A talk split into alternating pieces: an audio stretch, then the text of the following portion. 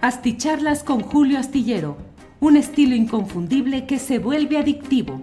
Un análisis inteligente y profundo para entender los entretelones de la política mexicana.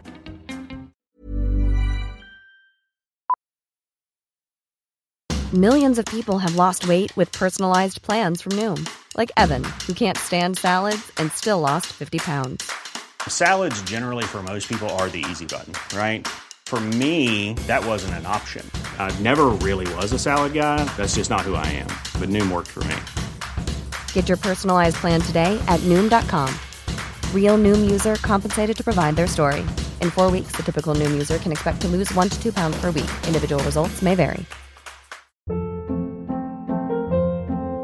Hold up. What was that? Boring. No flavor. That was as bad as those leftovers you ate all week. Kiki Palmer here, and it's time to say hello to something fresh and guilt-free. Hello Fresh. Jazz up dinner with pecan-crusted chicken or garlic butter shrimp scampi. Now that's music to my mouth. Hello Fresh. Let's get this dinner party started. Discover all the delicious possibilities at hellofresh.com.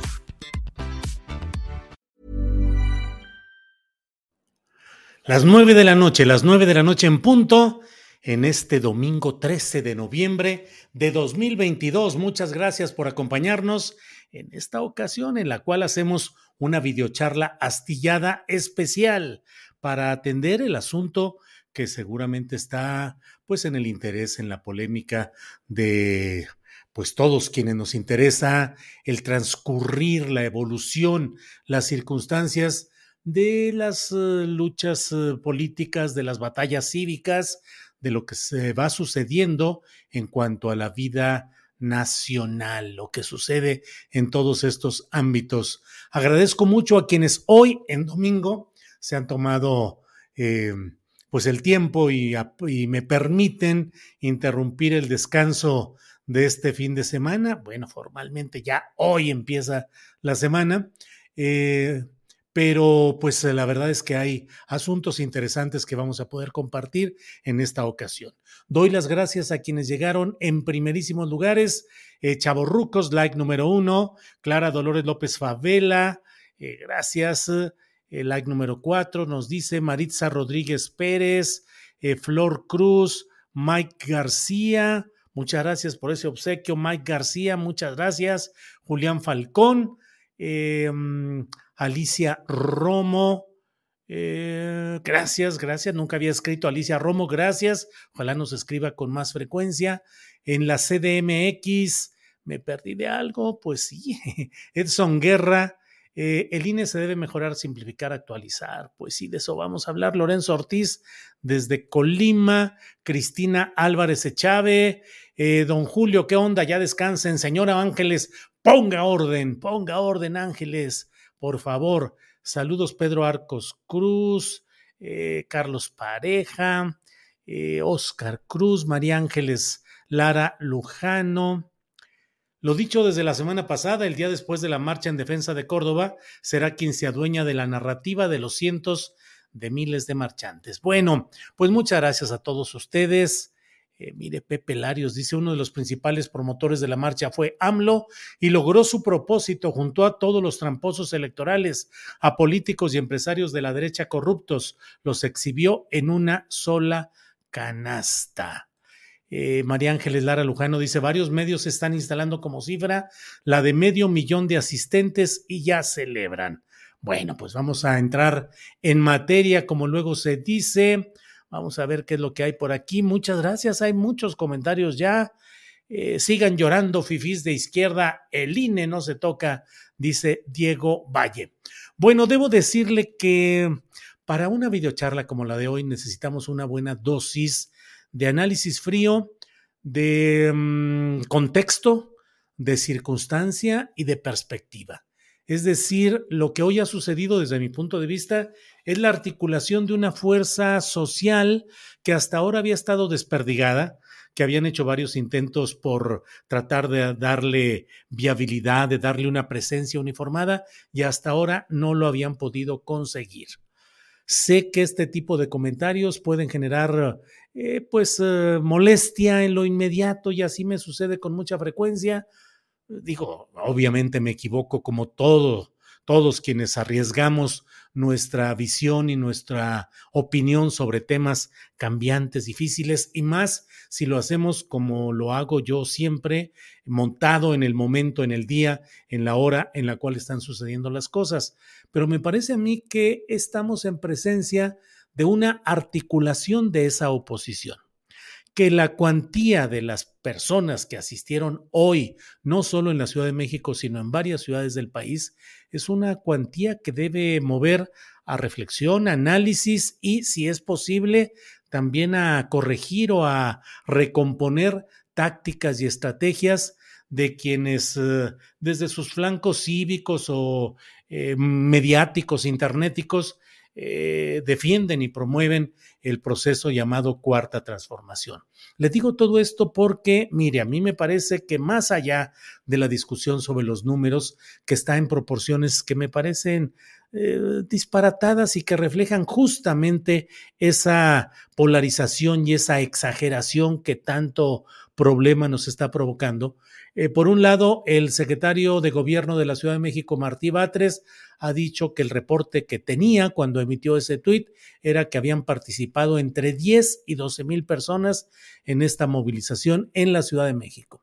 Las fotografías, los, drones, las imágenes que se han proporcionado desde drones nos permiten ver que fue una marcha cuantiosa y que no creo yo que corresponda eh, a una visión equilibrada y lo más eh, honesta en esos términos, pues no me parece que hayan sido tan pocos. Desde luego que hay, hubo una presencia notable, fue un buen número de ciudadanos.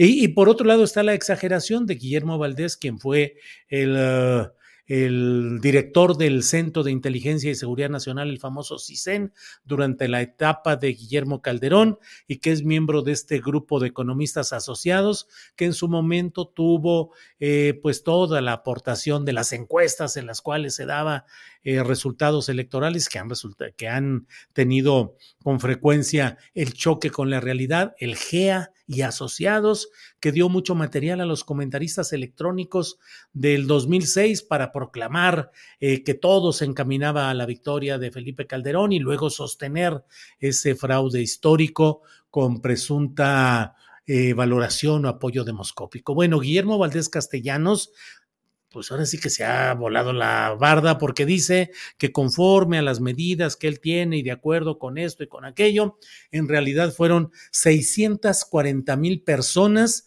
las que asistieron a la marcha en la Ciudad de México.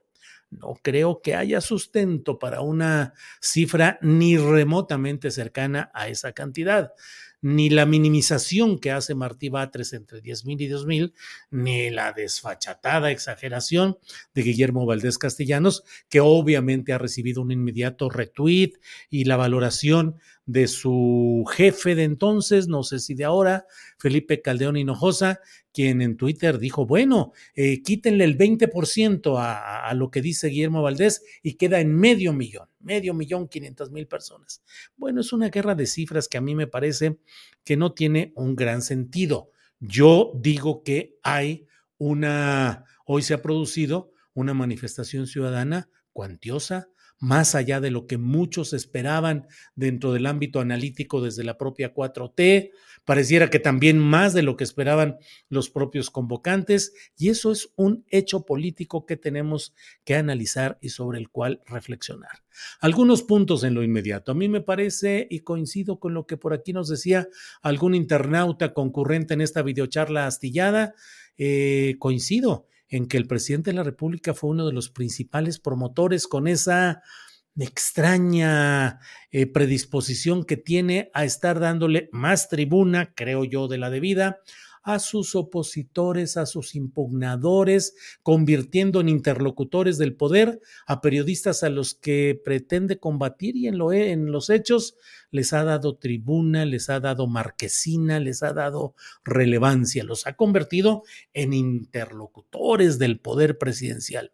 Y por otra parte, a lo largo de estos días anteriores a esta marcha, el presidente de la República se dedicó diariamente a estar señalando de una manera que a mí me parece equivocada, eh, expresando una serie de adjetivos y consideraciones respecto a estos mexicanos, ciudadanos en ejercicio de sus derechos, que por sí mismos tomaron la decisión de estar en contra de una propuesta política presentada por la presidencia de la República y, e impulsada en los órganos legislativos por Morena. Es decir, todo esto de lo cual se habló en la voz del presidente de todos los mexicanos, que es Andrés Manuel López Obrador, y que yo creo que no era el tono ni era la manera de pretender descalificar a lo que terminó, me parece a mí, siendo un incentivo, casi una, una invitación a segmentos que estaban relativamente indecisos o flojerosos a lo mejor respecto a asistir o no a una marcha y que se fueron calentando, como dirían eh, los ánimos, en llegando a esta marcha de hoy, que a mí me parece que, insisto, que le da articulación, que le va a dar narrativa y que le va a dar una presencia distinta a este grupo de convocantes. Convocantes que a mí me parece que en ello también tenemos que descansar mucho el análisis. ¿Quiénes convocaron y qué es lo que pasó hoy? Lo que pasó hoy abierta y claramente es la convocatoria política y la acción de intereses. Eh, eh, concomitantes, concurrentes, eh, amafiados, eh, organizados para tratar de dar este acelerón electoral justamente cuando está por cerrar el año y cuando pues sabemos que ya 2023, que está ya en la puerta, será el momento en el cual haya los acelerones y las narrativas electorales, políticas e ideológicas bien asentadas. Em, los convocantes no son ni más ni menos que los mismos de siempre con los diferentes membretes, ahora con decenas de membretes, pero en el fondo lo que vimos hoy fue la acción concertada de intereses nucleados en torno a esta coalición ahora llamada con otras organizaciones llamada Unidos, que antes fue Va por México, sí por México, que en el fondo son el Partido Acción Nacional, lo que queda del PRD que hace más ruido que presencia o apoyo a toda esta coalición. El PRI que francamente pues simplemente brinca a lo chapulín eh, y que anda ahí brincando tratando de eh, hacerse el opositor para tratar de vender luego más caro su amor en el amaciato con Morena que está muy vivo y muy presente. Y por otra parte, em, las partes correspondientes, es decir, eh, por otro lado, estas partes correspondientes al segmento social cargado a la derecha o crítico de eh, López Obrador o hastiado y muy molesto con algunas políticas de la presidencia de la República que han encontrado hoy esta vertiente que a mí me parece que es una marcha que rebasa en este primer momento y en esta primera lectura, rebasa a sus convocantes. Los convocantes quedan convertidos en piezas que tratarán de convertir en ganancia electoral, partidista y a futuro inmediato lo que hoy ha sucedido. Y creo yo que ahí está parte del reto que tendrán. Mantener una unidad en un, eh, en un perol donde han tratado de fundir pues ideologías que son de origen eh, contradictorias y por otra parte los intereses, que ahí es donde me parece a mí muy interesante, porque hoy vimos la concurrencia de personajes nefastos de la política más repudiable, el Esther Gordillo hablando de defender la democracia, Vicente Fox lanzándose bravucón diciendo que él está listo para entrarle a los chingadazos si es necesario y que nomás le digan ya está puesto. Eh, Margarita Zavala, que ha sido una frecuente eh, ejecutora de maniobras tramposas para tratar de conseguir firmas para sus candidaturas que finalmente tampoco han prosperado como ella hubiera deseado. Eh, y otros personajes parecidos, Roberto Madrazo, bueno, digo, Alito Moreno, Alito Moreno, que según he leído se llevó por ahí alguna rechifla, pero que sin embargo no dejan de ser los personajes nefastos del pasado político nefasto que es contra el cual se ha alzado una enorme cantidad de votos ciudadanos en 2018 y que yo creo que la base, el núcleo duro de ese movimiento sigue fuerte y presente ahí. Pero mire, me parece necesario insistir o eh, hacer luz sobre este tema del amasijo de intereses empresariales, mediáticos, partidistas y clericales que han desembocado en una movilización intensa en este día, no solo en la Ciudad de México, sino en varias ciudades del país, lo que hemos leído de lugares como Monterrey, Guadalajara, Puebla y otras ciudades donde ha habido expresiones de este tipo. Creo que se haría un, se cometería un error de pretender descalificar eh, achicando o apocando esta expresión, diciendo, no, hombre, pues son, son poquitos. Alguien me preguntaba por ahí en el Twitter, me decía, Julio, ¿qué porcentaje de la población nacional y de los votantes corresponden a lo que hoy se haya manifestado en las calles? No lo sé y no podría contestarlo realmente, pero ese no es el punto. Digo, la propia 4T o el movimiento obradorista ha realizado manifestaciones y convergencias en el Zócalo, en la Plaza de la Constitución de la Ciudad de México, que igual uno podría preguntarse, bueno, ¿y eso cuánto representa respecto al padrón electoral? Pues no, es un porcentaje menor, evidentemente, pero muestra una disposición ciudadana a asistir a cierto tipo de actos, o bien, si se quiere, incluso en el peor de los... Uh, eh, análisis, decir, pues muestra la capacidad de acarreo, de manipulación, de engaño. Bueno, suponiendo que así fuera, eh, el hecho político concreto es esta manifestación de hoy. A mí me parece que mm, eh, y lo he dicho más de una ocasión y he insistido en los programas de Astillero Informa, en mi columna Astillero, en algunas de estas videocharlas, he insistido en que ese optimismo desbordado de Morena, de pretender dar por consumado ya un triunfo electoral inevitable en 2024, y la serie de actitudes... Uh, eh, poco respetuosas de un proceso político como es la sucesión presidencial por parte de los precandidatos de Morena y el manejo arbitrario, eh, poco congruente con los propósitos de la regeneración nacional por parte de Mario Delgado y Camarilla eh, que le acompaña, me parece que son elementos y los factores como siempre digo yo, los claroscuros y las partes negativas y positivas de la administración de López Obrador son puntos que deben ser analizados y reflexionados con cuidado, con honestidad intelectual, sin caer en el, ¿cómo dicen ahora? El foquismo o algo así de que aplaude uno como foca y los que son los aplaudidores profesionales y tantas voces y tantos análisis por ahí que andan desperdigados que tratan de hacer sentir a la gente que no, hombre, vamos, extraordinario y todo va bien y todo excelente y es un volcarse en un culto a la personalidad presidencial y en una promoción de una narrativa analítica sin problemas, sin baches, sin puntos oscuros dentro de una dinámica tan accidentada como es la de la cuarta transformación, todo eso genera que haya eh, posturas y mm, una falta de claridad y de preparación para lo que se viene. Y yo insisto, la derecha no es una derecha que esté derrotada.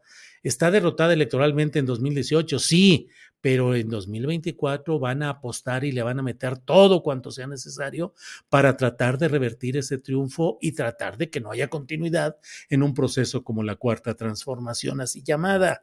En ese terreno convergen los medios convencionales de comunicación, que en su mayoría inmensa, esos medios convencionales eh, se han alineado en, una, en un discurso cotidiano de diatriba, de, de, tratar de demoler a la cuarta transformación y a Andrés Manuel López Obrador, que enturbia y ensucia todo este proceso y que nos muestra cómo en esos medios uh, convencionales de comunicación sigue reinando el interés porque regresen los patrocinadores y los aliados tradicionales de ese periodismo tan dañino a lo que ha sido la historia de nuestro país.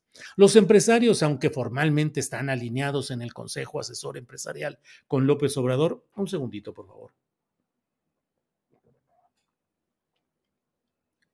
Aun cuando están alineados ahí y aun cuando están eh, muy atentos y muy activos a las reuniones, a las convocatorias, la inmensa mayoría, por no decir que todos los grandes empresarios, están deseando que termine este gobierno y que ojalá y llegue otro que les permita, sin tanto problema, sin tanto forcejeo, sin tanta eh, problema, seguir acumulando riqueza y seguir con sus privilegios que no han sido exterminados en esta administración, han ganado y mucho dinero, han tenido un trato preferencial, pero quieren más, siempre quieren más.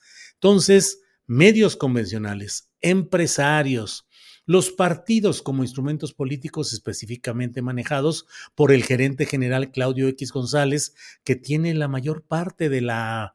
Em, el control de los hilos partidistas y empresariales. Y por otro lado, un elemento que no hemos visto y no hemos analizado suficientemente, que es el nuevo papel confrontacional respecto al obradorismo que está desarrollando la cúpula, el alto mando de la Iglesia Católica, Apostólica y Romana en México. Bernardo Barranco, en un espléndido artículo publicado hace cinco días en la jornada, es decir, con toda anticipación, advirtió y señaló lo terrible y lo peligroso que resulta. Peligroso es un término que el propio eh, Bernardo Barranco, que es un hombre cuidadoso en el lenguaje y prudente, lo utilizó para decir cómo eh, eh, la conferencia del episcopado mexicano había emitido un mensaje de apoyo al INE y al Tribunal Electoral. dijo, Dijo Barranco, el texto califica con rudeza la reforma electoral de AMLO de claramente regresiva. Eh, dice que ese posicionamiento a muchos les sorprendió. Dice, los obispos confrontan directamente al presidente López Obrador. Su mensaje toma distancia crítica y se ubica en zona de franca oposición.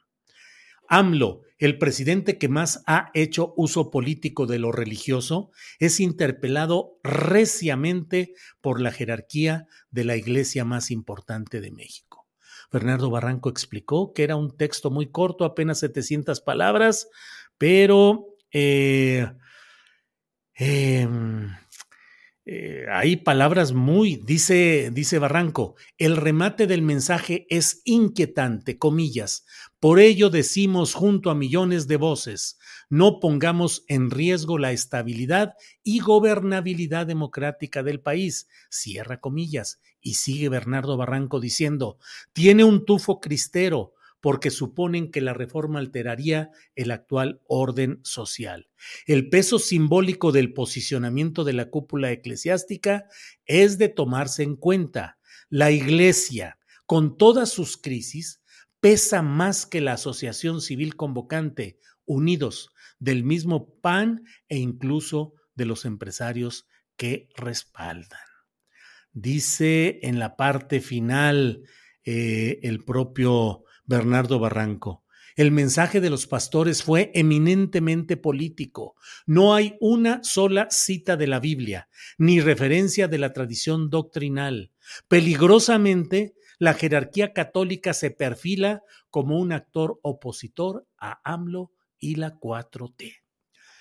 Subrayo todo esto porque de pronto pareciera que la irrupción de una marcha tan cuantiosa como la de hoy, con tanta participación, eh, dándole una nueva vertebración a los opositores al presidente López Obrador, pues pareciera que es eh, un acto de genialidad política de Claudio X González y yo creo que no lo es. Pareciera que es un acto de convocatoria masiva, exitosa del PAN y bueno, del PRD y no lo es Pareciera que es un acto de una irritación acumulada de ciudadanos que por sí mismos deciden caminar y confrontar al presidente de la República y su proyecto electoral. Y creo que hay algo de eso, pero creo que no lo es totalmente.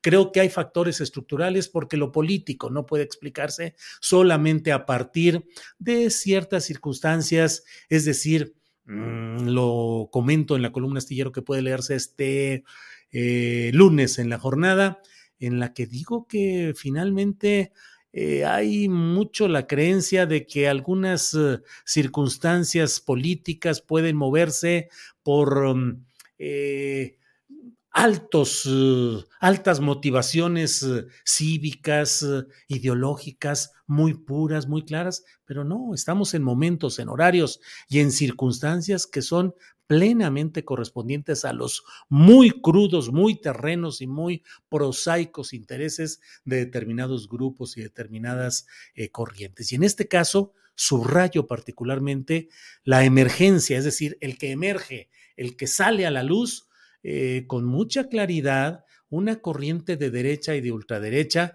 que más allá de la legítima inconformidad de muchos ciudadanos respecto a lo que pasa en el gobierno de la llamada 4T, más allá de esa legítima inconformidad, porque finalmente cómo o por qué se le puede prohibir o se debe satanizar o estigmatizar que determinados ciudadanos estén en contra de lo que hace el gobierno en turno un gobierno en turno que proviene además de largas décadas de lucha opositora precisamente. Pero en este terreno también debemos estar muy cuidadosos de ver la base social de la Iglesia Católica está movilizándose ahora ya abiertamente a partir de este llamado de la Conferencia Episcopal Mexicana para actuar en sintonía con estas manifestaciones? Lo digo y lo pregunto porque en muchas ciudades del país me parece que de pronto, es más, leo en las redes sociales comentarios que dicen, pues aquí nunca sucedía algo así, pues aquí sí resulta muy insólito que haya habido gente porque ha habido problemas de niños desaparecidos, de feminicidios, de protestas, de movilizaciones, y la gente no se mueve mucho, no está demasiado activa, y de pronto pareciera que hay un que hay una... Eh, se suben escalones rápidamente y yo no puedo dejar a un lado el hecho de los grupos derechistas y ultraderechistas, de la movilización clerical, de la decisión de la Iglesia Católica en sus altos mandos de ir a una confrontación política abierta, lo dice Bernardo Barranco, con López Obrador y con la 4T. Y por otra parte, recuerden que el próximo 18 y 19, es decir, en esa, al finales de esta semana que estamos iniciando, estará la reunión de la Conferencia de Acción Política Conservadora, que va a reunir a personajes de la ultraderecha mundial, pero sobre todo latinoamericana, con personajes provenientes de los episodios más oscuros de represión de movimientos civiles y de izquierda y que van a estar en México. Es muy llamativo todo lo que está sucediendo. Para no cansarle con tanto rollo que me estoy echando, déjeme tratar de sintetizar.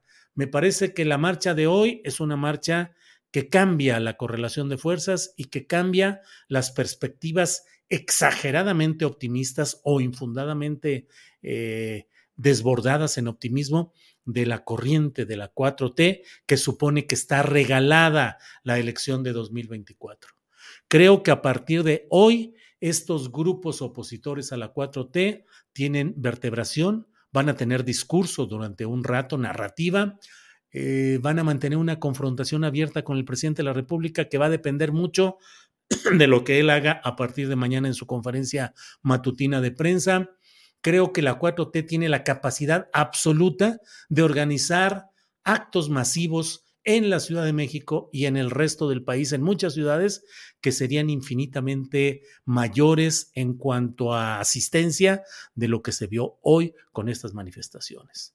Pero creo que el transcurrir político no debería estancarse ahora, en este momento, en el duelo de musculatura política, en el duelo de tratar de presentar qué es lo que eh, debe hacer eh, cuál tiene más gente y cuál tiene más seguidores.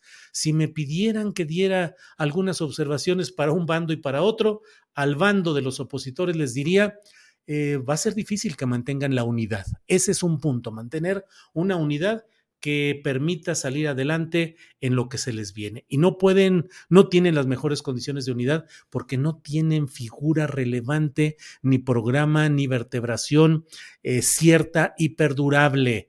Eh, muchos pensaban que hoy podría revelarse como un candidato sorpresa, relampagueante, em, el presidente del primer Consejo Ciudadano de, del entonces Instituto Federal Electoral, José Goldenberg. He leído con cuidado su discurso y debo decirle que al menos yo me esperaba mucho más. Me parece que es un discurso lleno de los lugares comunes, pues, de una narrativa que no sé si, si lo que se leyó hoy corresponde a un análisis del intelectual eh, José Goldenberg, en cuyo caso yo esperaba más, mucho más, o corresponde al posicionamiento de Alito, de Jesús Zambrano, de Marco Cortés, de Claudio X González, y entonces eh, José Woldenberg simplemente leyó una serie de referencias, digamos, eh, conjeturales y muy mm, eh, poco sugerentes o poco eh, removedoras de neuronas, como decimos los lunes con Jacaranda Correa. Me pareció que fue un discurso muy plano, muy poco propositivo, que no es memorable. Yo no estoy leyendo ni viendo que nadie esté haciendo grandes referencias a ciertas líneas o a ciertos puntos de ese discurso. Y me parece que José Goldenberg cayó en el elogio de la presunta eficacia administrativa del órgano administrador y convalidador de las elecciones mm, sucias y, no muy transparentes de los años en los que ha habido IFE y ahora INE. Y me parece que Woltenberg se quedó en el heraldo cantor de las glorias de la eficacia administrativa y legaloide pero no fue al fondo del asunto. Entonces, me parece que no hay, eh, él no creo que hoy se haya convertido en la revelación que pueda ser el que encabece una contienda electoral en 2024. Entonces, la unidad es algo que tiene que cuidar y veremos cómo logran mantenerla estos grupos opositores. Y segundo, que no enseñen demasiado rápido el colmillo electoral y quieran comerse a tarascadas la ganancia de este día porque así como hoy ha habido gente que ha ido a manifestarse y a marchar por una convicción personal ciudadana, a pesar de que sabían que se iban a tocar, a topar. Ever catch yourself eating the same flavorless dinner three days in a row? Dreaming of something better? Well, HelloFresh is your guilt-free dream come true, baby. It's me, Kiki Palmer. Let's wake up those taste buds with hot, juicy pecan crusted chicken or garlic butter shrimp scampi. Mm. Hello Fresh. Stop dreaming of all the delicious possibilities and dig in at HelloFresh.com. Let's get this dinner party started. Hey, it's Ryan Reynolds, and I'm here with Keith, co star of my upcoming film, If, only in theaters, May 17th. Do you want to tell people the big news? All right, I'll do it. Sign up now and you'll get unlimited for $15 a month in six months of Paramount Plus Essential Plan on us. Mintmobile.com slash switch. Upfront payment of $45 equivalent to $15 per month. Unlimited over 40 gigabytes per month. Face lower speeds. Videos at 480p. Active Mint customers by 531.24 get six months of Paramount Plus Essential Plan. Auto renews after six months. Offer ends May 31st, 2024. Separate Paramount Plus registration required. Terms and conditions apply if rated PG. Con los personajes priistas, perredistas, panistas, con enemigos de la democracia, verdugos de la democracia, que sin embargo ahí estaban hipócritamente, bueno, el Bester Gordillo, hipócritamente diciendo que ahora defienden la democracia y luchan por bla, bla, bla. Aún así hubo mucha gente que fue por una motivación personal. Si de pronto estos grupos pretenden cobrar con demasiada rapidez los réditos que creen que les corresponden, van a desencantar también muy rápidamente a un segmento de esta sociedad. ¿Qué pensaría o qué diría al otro segmento, al de la 4T, al del presidente López Obrador? Primero, ojalá y el presidente López Obrador sea capaz mañana de dar una lectura positiva de este asunto y que aplauda y que esté eh, de acuerdo en que estos son ciudadanos mexicanos que ejercieron el derecho a manifestarse en medio de versiones de que les estaban cortando eh, el transporte individual con esta contingencia ambiental, que estaban cancelando la transmisión por las vías de las redes sociales, en fin, una serie de cosas que creo que quedan en el anecdotario, pero en esencia pudieron marchar, pudieron manifestarse, no llegaron al zócalo porque no quisieron, pero la verdad es que tuvieron un número de gente que al menos por lo que se puede ver hubiera hecho un papel pues no digo decoroso, sino muy, muy exitoso en el Zócalo, en la Plaza de la Constitución, pero bueno, decidieron no ir hasta ahí. Eh, ¿Qué creo? Ojalá el presidente de la República deje de expresarse de esa manera ofensiva hacia mexicanos que ejercen su derecho a opinar. ¿Qué haríamos? ¿Qué diríamos muchos de nosotros si Peña Nieto o Fox o Calderón hubieran enderezado en sus alocuciones oficiales desde el atril de la presidencia de la República una serie de señalamientos de ese tipo contra los ciudadanos que estaban legítimamente oponiéndose a esos gobiernos. Y por otra parte, me parece, y ahí creo que descansa una buena parte de lo que quiero decir esta noche, creo que de manera involuntaria, estos grupos que marcharon hoy creo que le pueden acabar haciendo un buen servicio a la 4T, a Morena y a Palacio Nacional, si en estos ámbitos se logra entender que se tienen que depurar muchos mecanismos, que se tiene que evitar ese optimismo exagerado, un triunfalismo que no corresponde así en esos términos con la realidad, que se tiene que trabajar duro, que no debe haber más uh, formas de disenso o de rechazo o de mm, eh, golpeteo interno a un movimiento que va a requerir mucho la unidad hacia el futuro. Yo he dicho más de una vez y creo que este es un momento propicio para reiterarlo. Yo considero que la definición de quién va a ser el candidato o la candidata de Morena a la presidencia de la República va a depender del grado de presión que alcancen a hacer los opositores en ese proceso. Si no hay presión opositora y si siguen tan desinflados como habían estado hasta ayer todavía, eh, yo creo que quedarán, eh, habrán de permitir que la designación de candidato o candidata se dé en términos muy tranquilos, sin presión y que pueda definirse por uh, el interés que más convenga a la persona que decida este asunto. Por el contrario, si es más complicado el asunto, entonces sí tendrá que valorarse cuál sería el mejor candidato ante cada circunstancia.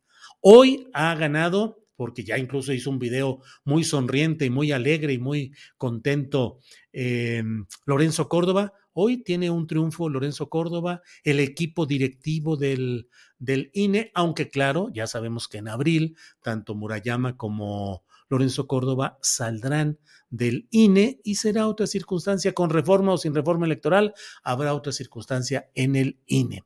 Y por otra parte, eh, ganan los partidos convocantes, desde luego, porque ellos finalmente pues, son los que organizaron, convocaron e hicieron todo esto no ganan, pero se asoman, tienen el regalo de una oportunidad de asomarse a una plaza pública, a una muchedumbre, personajes impresentables como las que ya hemos hablado, Ulises Ruiz Ortiz, el verdugo de Oaxaca, el hombre que, bueno, eh, Vicente Fox, el gran traidor de la democracia, que tuvo la esperanza nacional para cambios verdaderos y se dedicó solo a enriquecerse él y su familia. Roberto Madrazo, que pues su política es la misma de el tomar atajos para los maratones, tratar de ganar a la mala, y como ellos otros eh, personajes parecidos, Alito Moreno.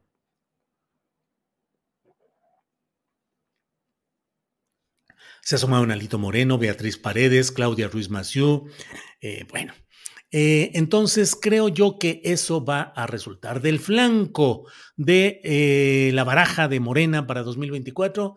Creo que este tipo de cosas pueden significar un cierto freno a esa eh, campaña tambor batiente que está haciendo Claudia Sheinbaum. No olvidemos que la Ciudad de México tiene la nueve de 16 alcaldías en poder de los opositores. Y si Claudia Sheinbaum sigue dedicando los fines de semana a hacer una campaña apenas disfrazada fuera de la Ciudad de México y no atiende personalmente, presencialmente, aunque haga lo mismo, aunque no haga nada, suponiendo, aunque no hiciera nada, pero el hecho de que esté presente físicamente y que esté atenta y que salga y que vea y que se tome una foto, eso ayudaría a su causa más que andar ahorita en una campaña electoral que no le está funcionando. Digo, que no le está funcionando en cuanto a los problemas que están cada vez más complicados en la Ciudad de México. Todo esto que está sucediendo puede favorecer a Marcelo Ebrard en la medida en la que se pueda llegar a optar por un perfil menos confrontacional y que pueda ganar o arrebatarle votos a esas clases medias, a esos grupos de derecha, a esas uh, clases medias ofendidas o irritadas que encontraran mm, aceptable a un personaje como Marcelo Ebrard.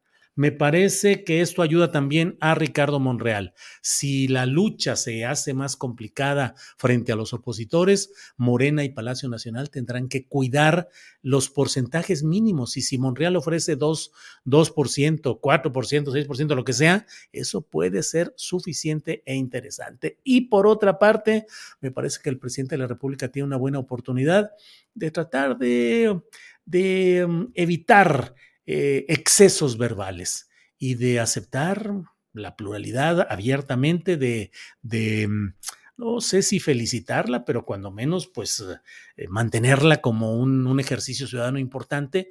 Y bueno, pero si en lugar de eso se acelera el discurso, se mm, endurece la retórica, se le pone más carga explosiva a las palabras y los discursos, creo que vamos a ir entrando en una dinámica que va a resultar complicada y que no creo yo que sea lo deseable. Todo esto me, me, me parece que es el entorno. Me he extendido hoy mucho en esta videocharla y no he podido atender los muchos comentarios que están por ahí, pero creo que debemos analizar con mucho cuidado lo que ha sucedido hoy. Es la expresión. No creo que sean más de los que hoy vimos. Quiero decir esto. Lo que hoy vimos es la corriente social adversa a la 4T y a López Obrador, que había estado dispersa y que no había podido expresarse de una manera unitaria. Hoy lo ha hecho y eso tiene un significado político que debe analizarse con cuidado. Y por otra parte, creo que se mantiene la fuerza del voto duro, del voto muy consolidado de la 4T, que hasta ahora la 4T, Palacio Nacional y López Obrador no han decidido convocar a manifestaciones. Tal vez el 1 de diciembre podamos ver un zócalo lleno, repleto, desbordado, si es que López Obrador decide hacer una invitación a que lo acompañen el 1 de diciembre a conmemorar cuatro años de que llegó al poder. Bueno, pues muchas gracias a todos ustedes. La verdad es que hay muchos comentarios que mucho les agradezco. Eh, eh, algunos apoyos económicos. Rafael Gómez dice, entrevista a Sabina Berman, muy buena su columna y tiene razón al decir que manipulan con la mentira, mucho que comentar sobre la marcha. Guillermo Guzmán, saludos desde Silmar, California y como siempre que se pueda, mi granito de arroz. Muchas gracias, Guillermo Guzmán. Eh, Saludos, don Julio, el brandy que tiene el don, dice José Benito Pérez Sauceda. El tequila, pero bueno, de todo le entramos aquí, nomás eso faltaba. Eh, mire, hay muchos comentarios por aquí. Eh, y Charlie Peña me dice, chinga tu madre, astillero. Charlie Peña, ¿para qué está usted enojón, hombre? Em, estamos hartos de AMLO, que se largue AMLO. Bueno, con un... Eh, eh, Octavio Sánchez, por hoy estoy en desacuerdo, Julio. El presidente fue el principal promotor. Mejor organizados ahora, acarreados, dinero de por medio, pudo haber y solo 12 mil en Ciudad de México y hoy es un parteaguas. No creo, Octavio Sánchez. No, no creo yo tampoco que sea un, un parteaguas. Creo que es una expresión que debe analizarse con cuidado y que hay que analizarlo. José Luis Rodríguez, pero ¿cuáles ciudadanos en marcha fueron acarreados y políticos? No mames, Julio. Bueno, bueno, pues entonces, ¿qué hago? Entonces, no, hombre, fueron bien poquitos, no sirvieron de nada, no pasa nada, todo va adelante. Em, Octavio D, ¿estarán haciendo un movimiento nacionalista católico guadalupano? Octavio D, pues ahí está Eduardo Verástegui convocando a que haya un partido que tenga referencia católica abierta y hablando de que eh, hay que defender la religión y que dónde están los mexicanos para defender todo esto. Vicente Jiménez estuvo interesante la marcha, pero eso no define nada. En la Cámara se va a definir todo. Sí, Vicente Jiménez, así es. En términos eh, aritméticos legislativos, pues sí, Morena y sus aliados pueden sacar adelante todo esto, pero creo que, a lo mejor me equivoco terriblemente, creo que esto va a meter otro ruido. Eh, como siempre, Julio poniendo a la vista ángulos diferentes, muy interesantes, dice Maritza Aguado Sierra. Em, Eric Barajas, es sano que los conservadores se manifiesten en contra de lo propuesto para mejorar en lo electoral. Sí, Eric, yo creo que es, es bueno y es correcto que se manifiesten, que den la cara, que se expresen de manera unitaria y que se vayan definiendo los campos en los cuales obviamente será mejor eso que, está, que estén en otra circunstancia. Mercedes Molina, ay, no seas rollero, Julio, no te claves. Bueno, bueno. Lupita Sara te dice, en Toluca solo había 10 gatos roñosos. Válgame. Bueno, bueno. Eh, ¿Cuánto nos costó esta marcha? Burguesitos de poca monta, dice Manuel Balcaza. Eh, eh, no nos lea Julio Astillero, siga con su análisis, dice Indrilo. No, pues ya terminé, ya. Mi análisis hasta ahí llegó. Ya. Granja Las Ferminas, Eric Reza dice, sería muy ingenuo subestimar lo que hicieron hoy. Ojalá AMLO no lo subestime porque puede costarle caro a la 4T en el 2024. Rosario Montes, no te creo, Julio, no eran tantos cientos de miles, apenas eran unos 50 mil. No, Rosario, yo no he dicho jamás que hayan sido cientos de miles, de veras no no, no sé de dónde. No, no, no. Di a conocer que Guillermo Valdés Castellanos, que fue director del CISEN con Guillermo, eh, con Felipe Calderón, dijo que eran 640 mil. Pero eso lo dijo Guillermo Valdés y desde luego me parece un absoluto disparate. Pero bueno, lo di a conocer solamente. Eh, cree que nos van a asustar, dice Manuel Balcaza. Jolly dice, felicidades Julio por tu sincero análisis. Yo lo estaba esperando con ansias. Eres uno de los mejores. Eh, Katy Aragón, jamás vi a tanto güerito fresa marchar. Estamos viviendo otros tiempos. Sí, Katy, pero pues también los güeritos fresas tienen derecho pues a, todo esto. Eh, Carlos Pareja dice la degradación de la popularidad de Morena es provocada por los malos manejos políticos. Ejemplo, Vilchis, gobernador de Catepec y morenista. Vilchis, gobernador de Ecatepec y morenista. Bueno, ¿cuántos asistentes se tuvo a nivel nacional? Pregunta Eulogio Pérez. No, Eulogio todavía no está, eh, no, no, no tengo y digo, va a ser difícil tener esa estimación. Unos van a decir una cosa, otros otra. Víctor Manuel Silva dice, es como siempre un privilegio escuchar la opinión de usted. Julio pone en contexto y de manera pedagógica, en blanco y negro, los hechos políticos importantes. Saludos desde Saltillo. Eh, Flores, Erika Flores, el Zócalo es para nosotros como pueblo mexicano. Las derechas no pueden pisar lo mismo que el pueblo. Erika Flores. No, no, no, el Zócalo es para todos los mexicanos, nos guste o no nos guste, porque si no, ah, nos estamos colocando también en la circunstancia de que cuando se pierda el poder, eh, los contrarios nos apliquen estas mismas lógicas excluyentes. Eh, Pedro Salazar dice, totalmente de acuerdo con el señor Astillero, Andrés tiene la oportunidad de cambiar sus insultos y aceptar nuestra pluralidad. el primero de diciembre el pueblo de verdad se va a manifestar a favor del presidente Andrés Manuel López Obrador y a favor del pueblo, dice J. Neri Isa. Em, Pedro Huerta Anaya, a Julio ya le dio frío se ver a unos cuantos mamarrachos marchando. Ja, ja, ja, ja, ja, Pedro Huerta, pues soy friolento, ¿qué quiere Pedro Huerta? Y como es la primera marcha que veo yo y es la primera, primer proceso electoral al que me asomo, pues sí me da frío, me da frío. ¿Qué le vamos a hacer? Marte Gómez, aquí en USA, trabajando para que el número de Amlover aumente de aquí al 2024. Eh, Michelle Morado, Julio, no nos hagamos el financiamiento para este evento, viene desde varios puntos de poder, pero no solo México, siempre ha habido entrada para el PRD de Michoacán, dinero para campañas. Michelle Mora, pues si no, no me hago y, y algo de eso ya lo expresé por ahí, pero la oposición ganó nueve de 16 alcaldías en la Ciudad de México y sin marchar, dice Leticia Frías. Eh, Sandra Gómez dice, no seamos ciegos, sí fueron muchos, aunque haya acarreados como en todos los eventos. Y bueno, subrayo eh, lo que dice eh, lo que dice Sandra Gómez de que como en todos los eventos. Bueno, déjeme ver cómo andamos por aquí. Em, ah, ah, ah. pues leo algunos de los comentarios de ustedes porque creo que es importante eh, José, José Juan Pérez Portillo, creo que nuestro presidente debe trabajar y dejar ya de echar culpas. Tiene la oportunidad de meter a la cárcel a los que saquearon al país, pero no lo hace, no quiere que, no quiere, por tal razón debe ya de dejar de echar culpas.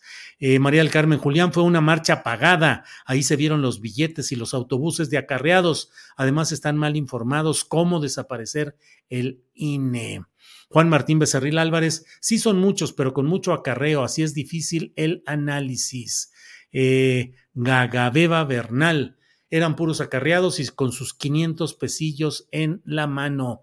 Iván Darío González Padrón, sí, Julio, no mames, para los poquitos acarreados que fueron, al menor movimiento de olas te espantas. Y Julio Astillero el espantado, Iván Darío González Padrón. Eh, bueno, bueno, bueno, Pedro Huerta ya lo vimos por aquí. Verónica C. Yo defiendo al INE que el narcopresidente no meta sus manos ahí. Bueno, el clero operando en su máxima expresión en las misas dominicales convocaron a participar. Eh, Interesante análisis y creo Morena debe de escuchar, dice consultora Mon. Armando Bautista ni de broma, ni de broma superaba las 20 mil personas en el Monumento a la Revolución y eso me estoy arriesgando en la cifra, dice Armando Bautista. Debo decirle, por otra parte, algo que me parece que también es relevante en esta noche y en esta ocasión. Yo estoy absolutamente convencido de que no le asiste la razón a quienes pretenden mantener inmóvil como estatua en condición de estatuismo al Instituto Nacional Electoral. Debe haber cambios, debe reformarse, debe haber una reforma electoral. Estoy absolutamente en contra también de esas voces que te pretenden eh, mm, vanagloriar, que pretenden glorificar la eficacia democrática y que hablan de que es un golpe a la democracia y que tenemos que defender nuestra democracia. No ha habido democracia, ha habido alternancia de siglas partidistas en procesos muy complicados. Salvo la elección de la elección de 2000 en la que ganó Vicente Fox, fue una elección en la cual la mayoría del pueblo mexicano, desde mi punto de vista, se volcó a apoyar este proyecto. No tengo ninguna duda y por eso, aunque luego, digo, desde antes, desde que fue candidato, durante su campaña y desde el primer día de su gobierno hice una crítica dura y recia a Vicente Fox, pero siempre dije, pues tiene legitimidad, ¿qué le vas a hacer? Ganó por mayoría de votos, sin lugar a dudas. El segundo hecho importante, ahora, en lo de Vicente Fox siempre he tenido yo mi inquietud y escepticismo y siempre digo, ¿qué tanto todos los cambios políticos que se dieron a partir de la llegada al poder circunstancial de Ernesto Cedillo, la apertura a que ya no hubiera congresos uh, con una mayoría que en aquel tiempo era la del PRI, que hubiera elecciones en la Ciudad de México y ganó desde entonces eh, la izquierda electoral, y luego la llegada de Vicente Fox en 2000, no forma parte de un proyecto político acordado, bien visto por Estados Unidos, que en el fondo era el de impulsar la democratización nacional, y en ese esquema es en el cual el PRI jugó a perder, pusieron a Francisco Labastida. El PRI jugó a no hacer mayor problema con Ernesto Cedillo, que él sabía que poniendo a Vicente Fox o dejando que llegara Vicente Fox, él iba a quedar a salvo de cualquier problema y de cualquier persecución, y así sucedió. El otro momento estelar ha sido en 2018, cuando fue tal el número de votos a favor de López Obrador que no se podía mantener el esquema de la Em, de un fraude electoral que hubiera generado pues verdaderamente un súper escándalo, un problema muy grave. Entonces, ¿qué es lo que fue sucediendo? ¿Qué es lo que ha ido sucediendo en todo esto? Pues el hecho de que em, em, en las elecciones federales, en unas y en otras, en las estatales, en las municipales, hemos vivido, bueno, hoy el propio eh, Goldenberg, pues dijo que era una democracia germinal. O sea, tenemos un germen. El germen es aquello que, le que es el principio de algo, que perfila el principio de algo. Eso es un germen. Y en ese sentido, pues él lo que está diciendo es que estamos con una democracia germinal. Y sin embargo, esa democracia germinal, que desde mi punto de vista ha sido sumamente accidentada, fraudulenta, irregular, convalidada por estos poderes, es en la cual pretenden asirse, aferrarse quienes dicen, no, no, no, no, no, es que cambiar el INE, hacer cambios electorales, significaría que de pronto estuviéramos traicionando a la democracia y dando un golpe a la democracia. No es cierto desde mi punto de vista y con ya estos años que me cargo, no creo que así fuera. Sin embargo, eh, también he dicho, la propuesta de reforma electoral que hace la 4T y Morena es una propuesta que no va al fondo del asunto, que va a terminar dándole un mayor poder a las cúpulas partidistas, a los Marcos Cortés en el PAN, a los Jesús Zambranos o a los Chuchos en el PRD, a los Marios Delgados o quien tenga el control en Morena. Eh, y eso es lo que va a seguir sucediendo y no vamos a tener la oportunidad de eh, sino de sobrellevar una nueva etapa regida por un mayor poder de las cúpulas de los partidos políticos y en particular un mayor poder para Morena y para Palacio Nacional. Esa es la verdad y yo creo que mientras no se erradiquen los dos grandes problemas que he dicho, el flujo de dinero, no solo que le quiten dinero al INE, no solo que le quiten dinero a los partidos, que las elecciones puedan ser con un control estricto del dinero, pero verdadero, no como hasta ahora que se permite casi libremente que hagan lo que hagan y luego se les imponen algunas sancioncitas y luego se les hacen descuentos. Y en todo eso voy poniendo cosas como van cayendo, ni siquiera las estoy leyendo. Aquí le voy dando scroll y como cae, lo voy poniendo ahí. Entonces, yo creo que esta es una buena oportunidad. Ojalá Morena, ojalá Palacio Nacional eh, sepan leer bien lo que hoy se ha manifestado y que se haga una propuesta de reforma electoral que haga que muchos, digamos, adelante con una reforma electoral que sea la que siempre hemos estado esperando.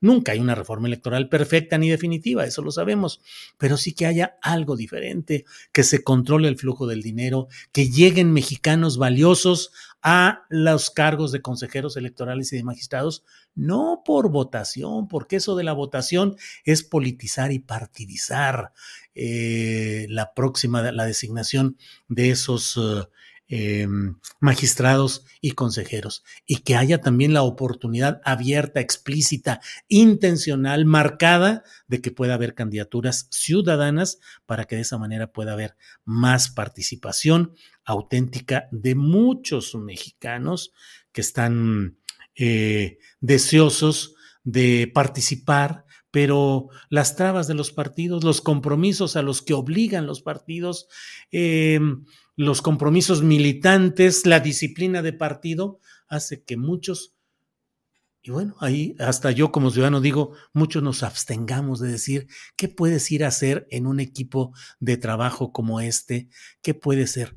Ricardo Bonilla nos dice, yo pasé por ahí, me dieron mucha ternura, hasta me quería sumar a su linda caminata turística rosa blanca en reforma. A varios les pregunté sobre su marcha, ni ellos se entendían. Eso nos dice Ricardo Bonilla. Bueno, este ya lo pusimos por ahí. Em, entonces, yo creo que esta es una buena oportunidad. Ojalá y Morena, ojalá y el presidente sean capaces de analizar y de proponer algo que lleve, si no a un consenso, porque las cosas están muy complicadas, sí a los cambios necesarios en estos terrenos y en estas condiciones. Fachiosita, el Julio defendiendo la marcha, adelantándose al nado sincronizado de mañana en todos los medios chayoteros. Eso dice Fachiosita. Octavio Sánchez, sí, yo también estuve buscando tu punto de vista desde temprano. Eh, Big Sau 83, hay gente de izquierda que también está en contra de AMLO y la 4T, así que cuidado ahí, claro que sí, Big Sau, hay, claro que sí. El Elsa KKK, Julio, ¿quieres decir que la marcha es una válvula de escape para los derechairos al fin que todo se resuelve en las cámaras? No, no creo que sea una válvula de escape. Hay que ver, hay que ver cómo queda esto, pero me parece que algo refleja y algo significa. Santiago Krill afirma solo más de mil. Fuera el INE, no hay paso atrás, dice Xochistlahuaca, ojo activo. La derecha mexicana está de fiesta, Mario B. Granados, pues sí. Yo creo cuando mucho fueron doce mil, dice Mari Carmen Hidalgo. Eh, Manuel Guerrero, no tanto rollo, por favor, se puede decir lo mismo en menos tiempo. Fantástico radio en tu pared, Manuel Guerrero pues, ¿qué le digo? Es, la videocharla, son los comentarios, y bueno, pues sí, es, mi es el rollo que le dijo. Fachiosita, la marcha del millón. Eh, María del Socorro de la Cruz, ese Monreal, ¿de qué lado está ese K? La comadrita, dice María del Socorro Cruz. Bueno, eh, excelente marcha, dice Raúl, Ralt López. Ismael Alejandro Juárez, inflas el evento. Bueno, pues muchas gracias a todos por acompañarme en esta noche del domingo 13 de noviembre. Ya van a ser las 10 de la noche, nos hemos echado casi una hora, llevamos 56 minutos. Gracias, mañana de 1 a 3 de la tarde vamos a tener nuestro programa con la opinión de Salvador Frausto, de Jorge Meléndez. Mañana vamos a tener también un análisis cuidadoso de lo que ha sucedido, un reporte directo de cómo se vieron las cosas y mañana estará también de regreso Adriana Buentello para que nos platique cómo le fue en su viaje, en sus largas vacaciones, que ya aquí algunas personas estaban creyendo que había una, eh, un acto de exclusión o no sé qué. Mañana estará con nosotros y mañana tendremos a eh, Claudia Villegas en el asunto económico, a Jacaranda Correa, a removiendo las neuronas. Y bueno, pues de todo eso, mañana nos vemos de una a tres de la tarde por hoy. Muchas gracias. Buenas noches. Ahí déjenme que ahora no encuentro este finalizar. Gracias, buenas noches.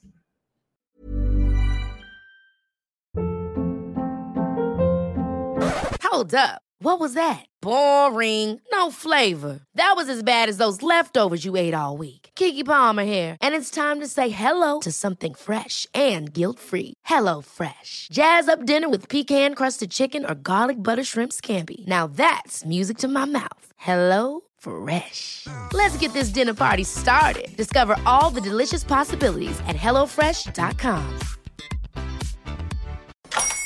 Hola, buenos días, mi pana. Buenos días, bienvenido a Sherwin Williams. ¡Ey! ¿Qué onda, compadre? ¿Qué onda? Ya tengo lista la pintura que ordenaste en el ProPlus app. Con más de 6.000 representantes en nuestras tiendas listos para atenderte en tu idioma y beneficios para contratistas que encontrarás en aliadopro.com. En Sherwin Williams somos el aliado del PRO.